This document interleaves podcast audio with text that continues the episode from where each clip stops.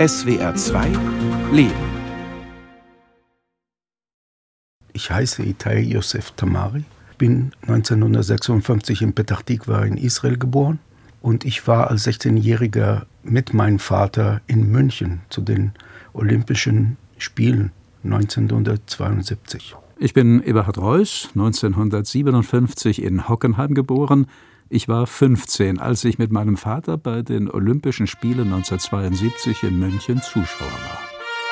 Ich erkläre die Olympischen Spiele München 1972 zur Feier der 20.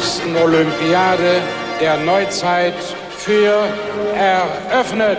50 Jahre ist das alles her. Ja. Wie denken Sie heute drüber? Ehrlich gesagt, damit ich nicht zu sentimental werde, ich denke nicht, gar nicht darüber nach. Ich versuche den Moment zu leben. Als 16-Jähriger war ich ein völlig anderer Mensch. Ich war damals ein glattes, unbeschriebenes Blatt. Und heute mit all den Kratzer und Erinnerungen, die ich mit mir schleppe, wird es immer schwerer. Ich kam mit großen Augen nach München und konnte nicht genug bekommen, weil das war für mich etwas, womit ich gar nicht gerechnet habe. Und es wird mir wieder warm, sozusagen. Herr Tamari, wie haben Ihre Eltern die Shoah überlebt? Mein Vater als auch meine Mutter kamen nach Israel, weil sie keine Chance mehr in Europa als Jugendliche, Heranwachsende hatten. Meine Mutter also die Eltern sind von Tschernowitz nach Warschau. Der Vater war der Meinung, Warschau ist sicher für Juden. Dort leben fast drei Millionen Juden. Da wird den Juden nichts passiert in Warschau. Und dann kamen die Deutsche und damit war es Schluss. Und wenn ich heute die Flüchtlinge aus der Ukraine im Fernsehen sehe, da muss ich sehr schnell zumachen. Ich kann sowas nicht wieder sehen. Ihr Vater kommt aus Rumänien. Richtig, mein Vater war acht Jahre, als er in der Straßenbahn auf eine Zeitung die Schlagzeile gelesen hat, Deutsche haben Bukarest bombardiert. Mein Vater hat richtig gelitten. Er konnte sein Abitur nicht ablegen, weil die Rumänen, die waren so schlimm, dass die SS-Leute sie immer zur Ruhe bringen mussten, weil sie wollten das jüdische Problem schnellstmöglich hinter sich haben. Und dann ist er mit 17 nach Israel gekommen, ohne die Sprache zu verstehen, ging aus dem Schiff runter und da war eine junge Soldatin, die ihn fragte, wie heißt du? Der hat das nicht verstanden. Irgendwie konnten sie sich verständigen und da hat er gesagt, ich heiße Tekuchano. Und sie guckte ihn an, sagte, Tekuchano ist kein israelischer Name. Schaute auf die Liste und sagte, Tamari passt dir besser. Und so wurde er zu Tamari getauft, ohne dass er wusste, was das bedeutet. Denn Ben Gurion sagte, alle müssen israelische Namen haben. Und so trage ich diese aufgedrückte Familiennamen bis heute, obwohl ich eigentlich Tekuchano aus der Stadt Tekuch heißen sollte.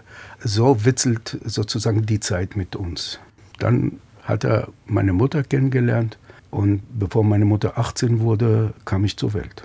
Ihr Vater hat als Manager in der israelischen Stahlindustrie gearbeitet, hatte viel Kontakt mit bundesdeutschen Konzernen und ist deshalb ja immer wieder beruflich nach Deutschland gereist, in das Land der Täter.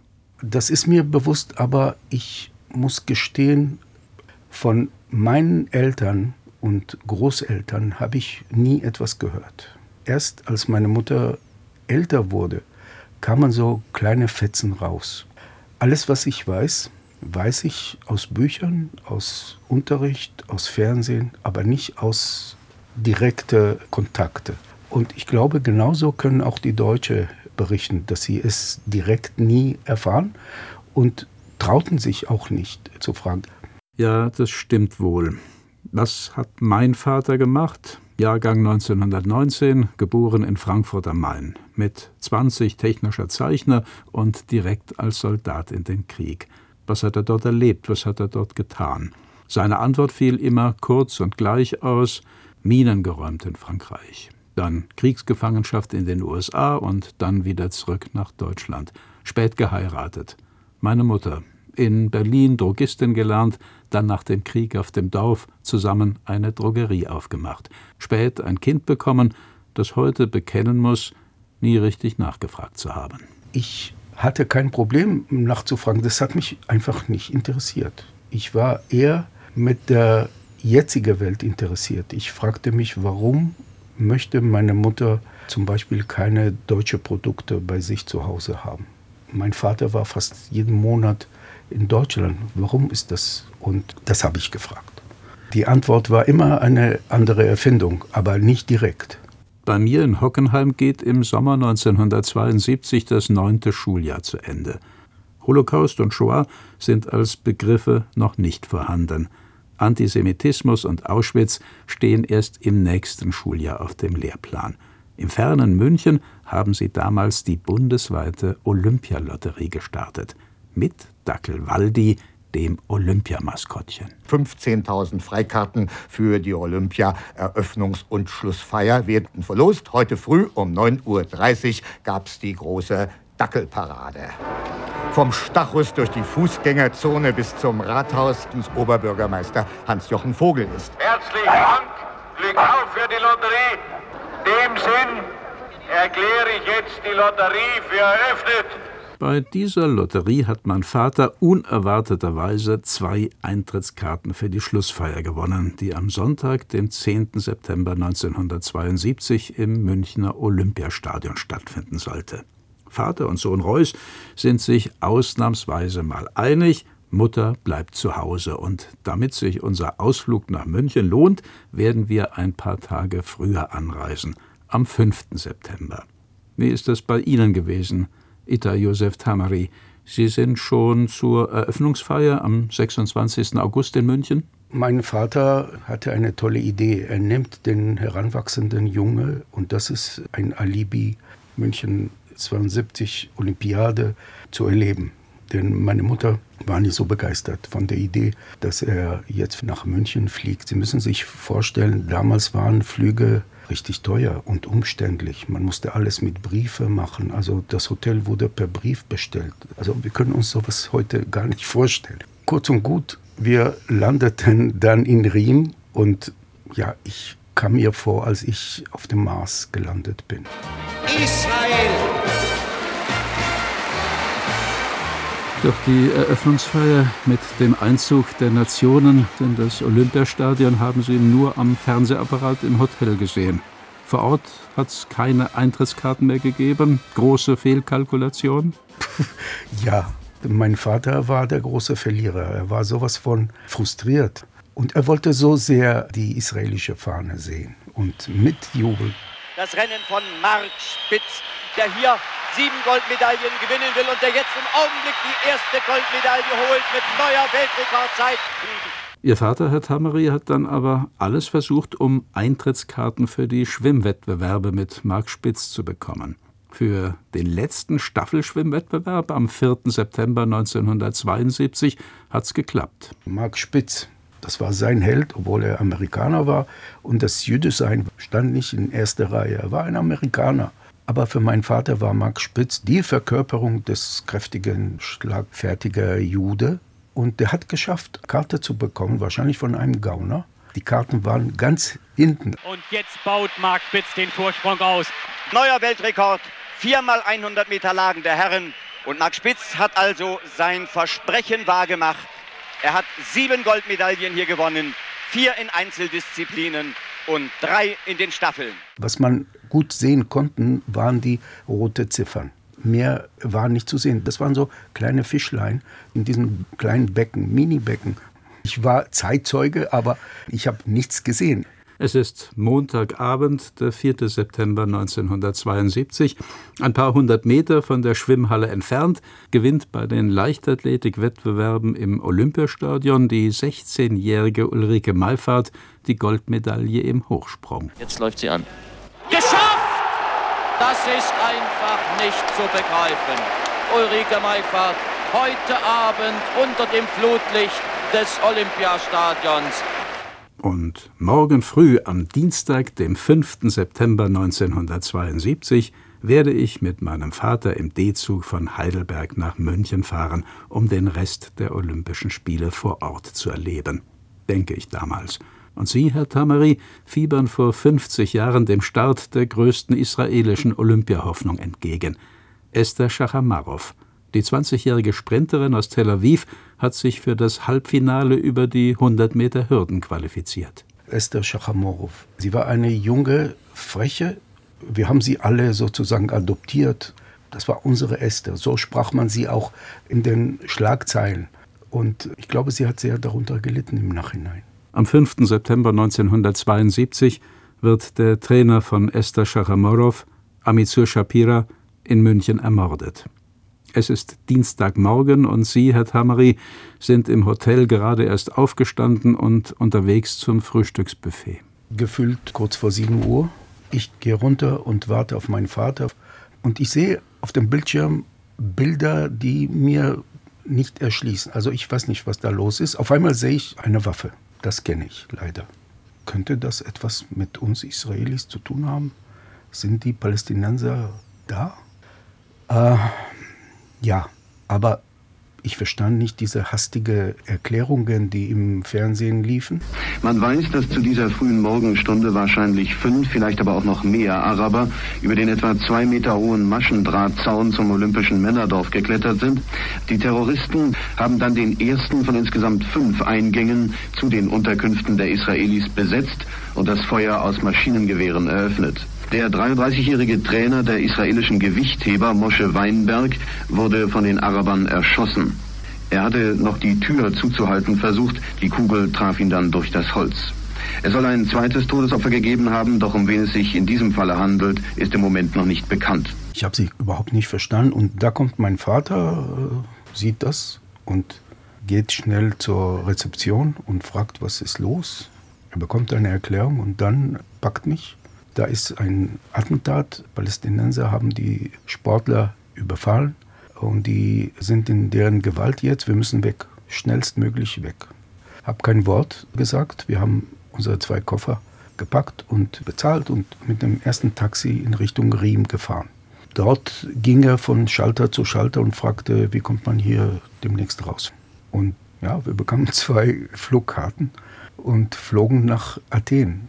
Im Olympischen Dorf geht die Tragödie weiter und Fernsehen und Hörfunk sind live dabei. Die ultimative Forderung bleibt bestehen. Freilassung der 200 palästinensischen Häftlinge in Israel, Bereitstellung eines Flugzeugs auf dem Münchner Flughafen Riem und freies Geleit für die Terroristen bis dorthin. Um 10 Uhr gibt Olympia-Pressechef Klein eine Erklärung vor den in- und ausländischen Journalisten ab. Ich habe weiter zu erklären, dass IOC-Präsident Avery Brundage auf Befragen erklärt hat, die Spiele sollen fortgesetzt werden. Kann das wahr sein? Mein Vater ist mit mir am 5. September 1972 jedenfalls nicht zum Heidelberger Hauptbahnhof gefahren. Der D-Zug nach München, das gebuchte Zimmer bei einer Familie in Pasing, die Eintrittskarten für Leichtathletik, Fußball und die Schlussfeier aus und vorbei. Oder habe ich als Teenager damals nicht insgeheim gehofft, dass es irgendwie doch weitergeht? Zwei israelische Sportler sind ermordet worden. Neun israelische Geiseln befinden sich immer noch in der Gewalt der palästinensischen Terroristen. Am Abend werden Täter und Opfer in zwei Hubschraubern zum Militärflughafen Fürstenfeldbruck geflogen. Anruf aus Fürstenfeldbruck, Schießerei, die Polizei schießt zurück. Ja, soweit also unser kurzer Bericht. Ich möchte noch hinzufügen, inzwischen fast um 23.50 Uhr, dass man mit Beifall bedacht hat, dass angeblich die Geiseln in Freiheit sind, gerettet sind. Aber wie gesagt, alles Meldungen. Wir geben vorerst wieder zurück in die Zentrale. Erst am frühen Morgen des 6. September 1972 erfährt die Presse im Münchner Olympiazentrum von dem Massaker, das die palästinensischen Terroristen in Fürstenfeldbruck angerichtet haben. Die Ohnmacht und das Versagen der deutschen Behörden hüllt der bayerische Innenminister Bruno Merck in Worte. Die inzwischen hereingebrochene Dunkelheit, wir hatten zwar das Gelände ausgeleuchtet, jedoch eine dabei zwangsläufig zutage tretende Schattenbildung der Hubschrauber und anderer in diesem Bereich stehender Objekte äh, hatte zur Folge, dass wir nicht sofort alle äh, Araber kampfunfähig schießen konnten. Äh, die noch kampffähigen machten sofort ihre Drohung wahr, eröffneten mit Salven aus ihren Maschinenpistolen das Feuer sowohl auf die beiden Hubschrauber und die dort noch äh, insetzenden Geiseln wie auch auf das Gebäude des Flugplatzes, das Flughafengebäude. Äh, dabei kamen die Geiseln ums Leben, ebenso ein Beamter der Stadtpolizei München. Wie haben Sie das damals mitbekommen, Herr Tamari? Sie sitzen mit Ihrem Vater nach der Flucht aus München in einem Hotelzimmer in Athen fest. Und dort lief alles auf Griechisch. Wir sahen diese Bilder. Wir haben wohl verstanden, dass alle ums Leben kamen. Eine schreckliche Situation. Und dann flogen wir aus dem gleichen Flughafen nach Paris. Und dort konnte mein Vater, Französisch war die, eine der Sprachen, die er in der Schule in Rumänien gelernt hat, konnte er die Zeitung an sich reißen und lesen und hat es sozusagen in einem Schluck aufgenommen. Ich glaube, diese Situation hat bei ihm eine Menge ausgelöst worüber er nie mit mir oder mit sonst jemandem gesprochen hat. Ihm war ganz wichtig, raus aus dieser Lebensgefahr, obwohl ihm persönlich keine Lebensgefahr bestand. Aber ähnlicherweise, und das finde ich auch interessant, deutsche Juden, die mich später angesprochen haben, schrieben, sie hätten auch auf einmal existenzielle Ängste. Und sie wussten gar nicht, was sie machen sollen, weil nach Israel zu gehen, das haben sie schon längst aufgegeben. Sie waren entweder krank oder aus verschiedenen Gründen konnten sie nicht nach Israel. Und die Frage war, was machen wir jetzt? Wo verstecken wir uns? Schon wieder? Das habe ich erst, glaube ich, 30, 40 Jahre später richtig verstanden, was das bei ihnen ausgelöst hat. Alles ohne sich dazu verbal zu äußern. Und dann von Paris konnten wir endlich in Israel landen. Es ist Donnerstag, der 7. September 1972, der Tag vor dem jüdischen Neujahrsfest. Der Tag, an dem ich mit meinem Vater doch noch in einem D-Zug nach München sitze. Erst 24 Stunden zuvor hat im Olympiastadion eine Trauerfeier stattgefunden. Im Namen der Mannschaft Israels spricht der Chef de Mission Shmuel Lalkin. Erinnerung an die elf ermordeten Sportler, Trainer und Kampfrichter des israelischen Olympiateams. Berger David, Gottfreund Josef, Weinberger Moshe, Halfin Eliezer, Friedmann Zev, Slavin Mark, Romano Josef, Shapira Mitzur, Spitzer André, Schor Kahat, Springer Jakob. Und am Ende der Trauerfeier ergreift Avery Brundage das Wort, der greise Präsident des Internationalen Olympischen Komitees, jener amerikanische Sportfunktionär, der Rassismus und Antisemitismus des NS-Regimes ignorierte und 1936 dafür gesorgt hat, dass das Olympiateam der USA die Hitlerspiele nicht boykottierte. The games must go on. And we must die Spiele gehen weiter und so komme ich mit meinem Vater doch noch nach München. Jeweils mit einem Tag Verspätung finden alle Wettkämpfe wie geplant statt. Und am Sonntag, dem 10. September 1972, sind wir im Olympiastadion mit dabei, als Schlussläuferin Heide Rosendahl sensationell die Goldmedaille für die bundesdeutsche 4x100 Meter Damenstaffel gewinnt. Innen die DDR und jetzt der letzte Wechsel. Die Bundesrepublik liegt in Führung. Jetzt der Wechsel für Heide Rosendahl. Sie hat einen Meter Vorsprung. Jetzt kommt Renate Stecher.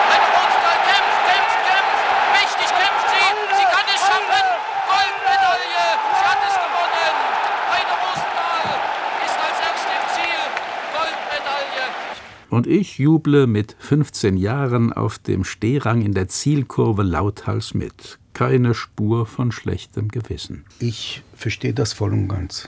Ich war damals, glaube ich, etwas irritiert. Mehr als irritiert vielleicht. Ich war auch nicht der Einzige. Aber auf der anderen Seite kann ich sagen, die junge Heide Rosendahl hat es geschafft, die Deutschen wieder ihre Freude zurückzubekommen, was denen gestohlen wurde. Und sie haben es verdient, wieder zu jubeln. Ich weiß, dass es damals Juden, Israelis, andere Denker, man sollte eine längere, tiefere Zäsur machen. Aber ich glaube, es war eine richtige Entscheidung, egal wie schrecklich das war. Und deswegen glaube ich, die Entscheidung war schmerzhaft, vor allem für diejenigen, die ihre Liebsten verloren haben. Aber nichtdestotrotz, ich glaube, dass die Olympischen Spiele haben bis heute eine enorme Bedeutung. Ich möchte jetzt nicht den Priester spielen, aber wir erleben jetzt, dass wiederum Feindlichkeiten und Gedanken nicht so friedlich zwischen Menschen im Kommen sind. Und ich sehe daran eine große Gefahr. Und gerade Sport, wie Musik, wie andere Fächer, wo Menschen zusammenkommen müssen, sind in der Lage, es besser zu machen als die Politik. Herr Tamari, wir sprechen 50 Jahre nach dem Massaker bei den Olympischen Spielen miteinander. Die Bundesrepublik Deutschland verabsäumt sich mit den Angehörigen der Opfer endlich auf eine angemessene Geste der Entschädigung zu einigen und unlängst beim Auftritt im Bundeskanzleramt kein Wort des Bedauerns von Palästinenserpräsident Abbas. Im Gegenteil, Israel bleibt der Feind. 50 Jahre nach München 1972 sind wir nicht wirklich weitergekommen, was Frieden anbelangt? Da haben Sie vollkommen recht. Aber ich glaube nicht, dass wir eine andere Wahl haben. Wollen wir in deren Händen spielen und sagen, ja, wir hassen uns mit Blut und Herz weiter, wir werden euch umbringen bis keiner von euch am Leben bleibt. Also das ist keine Alternative. Wir sind da, um miteinander zu leben. Ich versuche immer zu sagen, wir leben in einem Mehrfamilienhaus als Metapher. Wir können nicht unsere Nachbarn auswählen. Ich kann nicht sagen, dieser Nachbar, den möchte ich nicht haben, den schmeiße ich sowieso raus. Wir müssen mit manche zurechtkommen. Und das lernt man erst, wenn man etwas älter wird, muss ich sagen, wenn man durch die Zeit weichgeklopft wird. Früher, die Araber sind so und so und die Russen sind so und so und wir haben so viele, die unsere Vorstellungen nicht entsprechen. Wir machen auch Fehler. Es ist schrecklich, was passiert ist, aber unsere Aufgabe ist, weiterzuleben und zu sehen, dass wir mit Menschen zurechtkommen. Respekt reicht. Respekt ist manchmal schwierig genug. Und ich kann nicht sagen, dass ich es immer schaffe, aber es wäre sinnvoll. Wir haben uns über unsere Erinnerungen an München 1972 unterhalten. Dr. Ita Josef Tamari, Sie sind zurückgekehrt, Sie leben heute in Deutschland und leiten in Heidelberg das Zentralarchiv zur Erforschung der Geschichte der Juden in Deutschland. Warum? Ich glaube, die Tatsache, dass Juden in Deutschland sich dafür entschieden haben, Deutschland als Bleibeort zu wählen, ist ein Riesenwunder. Und das gilt, glaube ich, zu dokumentieren und für die nächsten Generationen bereitzustellen. Ich kann sagen, als 16-Jähriger damals in München 72, was mich beeindruckt hat, war, dass sie so menschlich waren, allesamt, auch die Gäste. Und das, glaube ich, trage ich mit mir bis heute noch. München, die ersten Tagen für mich war ein wunderschönes Erlebnis. Ich habe das in einer Mischung aus sehr schönen Erfahrungen und sehr traurige. Und das eine hat mit dem anderen nichts zu tun. Das eine überschattet nicht das andere. Sie sind damals 16 gewesen, ich 15. Wenn die Weltgeschichte etwas anders gelaufen wäre, hätten wir uns schon 1972 in München bei den Olympischen Spielen vielleicht begegnen können, Herr Tamari. Herr Reuss, wir zwei Jungs, ich hätte Sie so gerne damals getroffen wenn es möglich wäre. Wir zwei Jungs, einfach so. Wir haben 50 Jahre dazu gebraucht, das nachzuholen. Ja, und es hat was gebracht. Ja, ich glaube, älter werden ist nicht immer schlimm.